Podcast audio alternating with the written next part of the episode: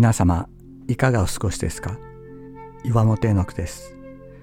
今日も366日元気が出る聖書の言葉から聖書のメッセージをお届けします。12月22日ご自分の民を救うために。元来人は神と共に歩み神と語り合うものとして創造されました。しかし人は神と共に歩むことを望まず神から離れ神と語り合うことを拒むようになりました。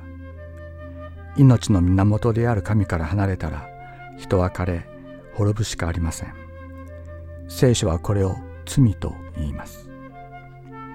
しかし神はそんな者たちを救うために人となりイエス・キリストとしてやってこられました。聖書はキリストを次のように紹介しています。この方こそご自分の民をその罪から救う方である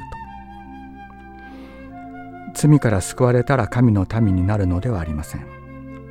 罪深い性質がなくなったら神の民になるのではないと聖書は言うのです。私たちをご自分の民としてまず創造し選んでくださった神がいる。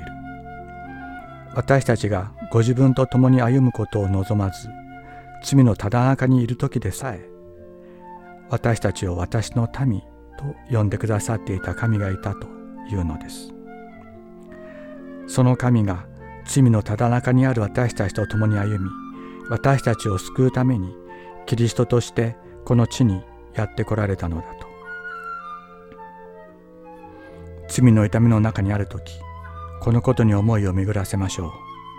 そして主イエスに向かって語りかけましょう。イエス様私はあなたの民です。あなたは私の王ですと。このクリスマスの時、私たちを私の民と呼んでくださる神に出会うことができますように。マリアは男の子を産みます。その名をイエスとつけなさい。この方こそご自分の民をその罪から救ってくださる方です。マタイの福音書1章21節